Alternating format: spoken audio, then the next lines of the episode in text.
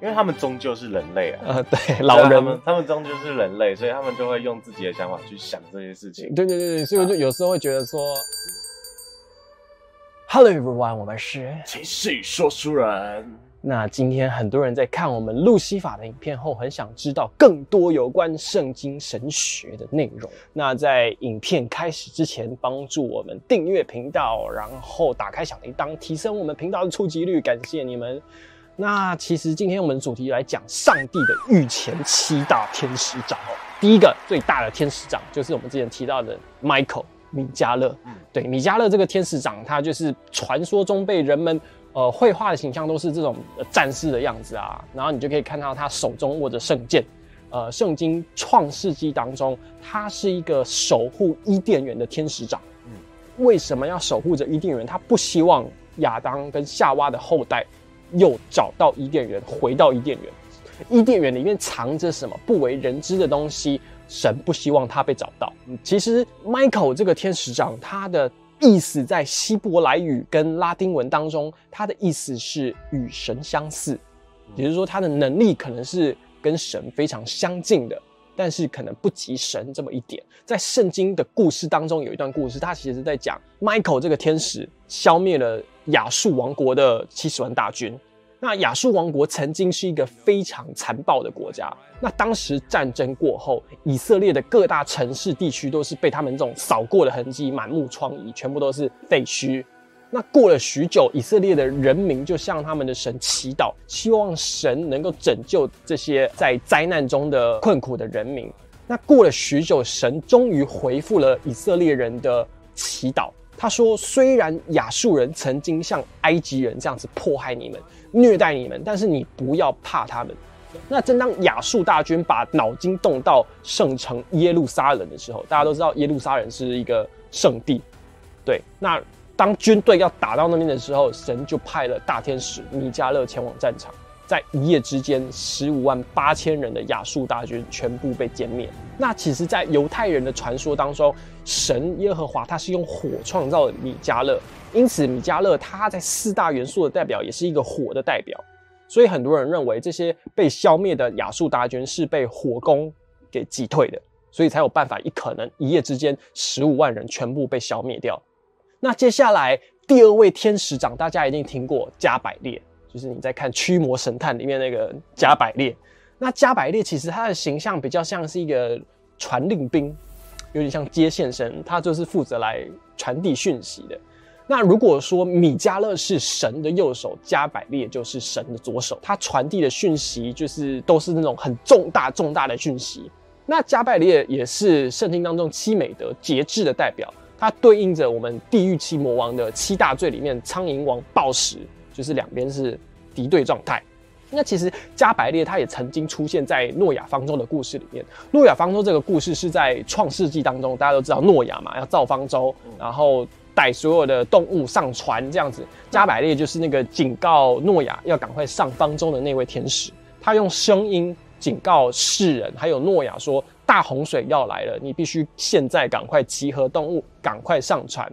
那其实，在路加福音中也提到，在耶稣诞生的这个故事里面，来传递讯息，告诉耶稣的妈妈玛利亚，她要生孩子这件事情，也是这个加百列来告诉玛利亚的。那接下来讲拉斐尔这位天使，如果你是一个非常熟悉希腊历史的，你可能会常听到拉斐尔这个名字。那拉斐尔这个名字的意思就是被神给治愈了，所以你在看拉斐尔，他的形象是比较像是一个。呃，和善的医生的感觉。那拉斐尔这个天使长代表所有神治愈的神机，他拥有的治愈的力量。那他治愈的不单单只是人们的身体，不单单只是可能你生病我治愈你，他也会治愈你的心理疾病，或者是有些人失去信仰的时候，这在呃宗教层面来看，可能对嗯某些信仰虔诚人来说，可能是会是一个比较严重的事情，因为你失去了信仰，可能失去你的灵魂。那也会让这个拉斐尔来治愈你的心灵。拉斐尔他同时也是诺亚当时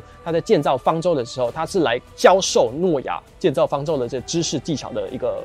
讲师嘛，教授之类的。在犹太人的传统之中，他们认为拉斐尔是埋葬人类灵魂的死亡天使，他是在冥界治愈着被伤害的人们的灵魂。那再来，我们接下来讲到下一个炽天使乌列，在乌列，你看他的形象就是呃手拿着书，然后好像燃烧起来，有的那种充满光的感觉。那乌列这个名字其实意思就是神的光，还有神的火焰的意思。那在东正教的画像当中，他通常被描绘的手持火焰圣剑的天使，就跟米迦勒很像。欧洲的一些图像艺术啊，比较多的描绘是乌列，他都是拿着呃书本还有书卷。那据说启示录这个篇章就是这个天使七封印那部影片提到的，有神秘的主义者认为说，就是这个乌列告诉人类，让人类撰写了这个启示录的章节。因为我们之前影片有提到说，启示录的作者不详，好像是很多人很多人写下来的，所以我们在看启示录这个篇章才会觉得。不飒飒，就是你在写什么，甚至作者他根本就不知道自己在写什么，因为是呃这个天使长告诉这个作者你该写下什么东西，那他就照抄下来。所以甚至这个启示录的作者呃撰写人他根本就不知道他在写什么东西，他就只是听到什么他就写下来这种感觉。所以我们在看启示录才会觉得哦完全看不懂，因为这上面写的东西已经超越人类可以理解的范围了。那在以诺书。这本书又叫做《天使之书》，那它其实不是正典，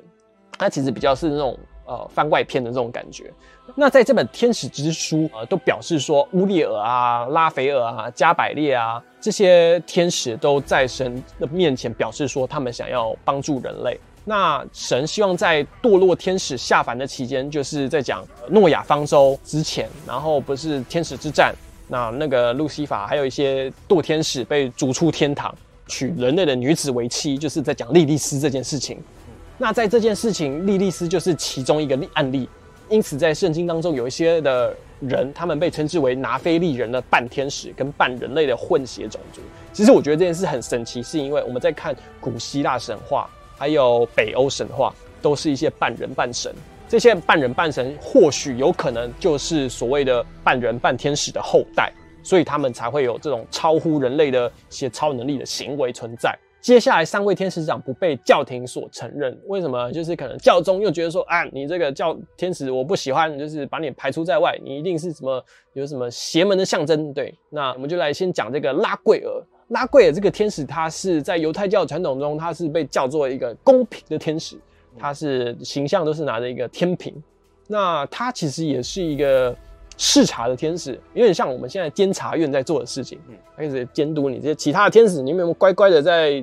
工作，这执行你的任务？那如果那个违背上帝的天使，就是所谓的堕天使嘛，那他可能就结什么结果嘛，被逐出天堂，变成堕天使什么之类的。再来就会讲到沙利叶，传说中他跟拉斐尔一样是一个死亡天使，那他也是取回摩西灵魂的天使。那其实很多人称他是月之天使，就是月亮的代表，也是因为这样，所以他才会被教宗认为他是堕天使。因为月亮在过去而言，其实是一个不好的象征，比如说满月会有日食啊、斜月啊，人类在古代很容易把这些东西联想在一起，是一个不好的象征，所以他们就觉得说沙利叶这个天使，月之天使是堕天使。那据说他有一种能力叫做斜眼的能力，只要被他瞪到的生物。都会是灵魂，都会被封印在月球里面。那在我们讲到另外一位天使长，他的名字叫做雷米尔。雷米尔他的形象也是一样，比较像是一个战士的形象，可是他有点像是一个呃慈慈祥的战士。那他的工作比较像是冥界引导审判结束后无辜的灵魂，要可能要转世投胎啊，或者是要升到另外一个维度啊。因此，所以每个人我们在转世的时候，应该都会有看过这位天使长。他的能力其实是操控人类的视觉感受，你一切看到所有的视觉，比如说人们的梦，还有一些幻觉，都是让这位天使长所掌控的。因为人类其实没有办法接受到视觉跟听觉以外的东西，我们这讲在梦境里面啊，所以他会操控人们这种视觉跟听觉的能力。因为这样子被教廷认为他是堕天使，因为他觉得说你有操控这种能力，会不会是什么巫术？对黑魔法之类的，教廷就是我个人觉得它是一个很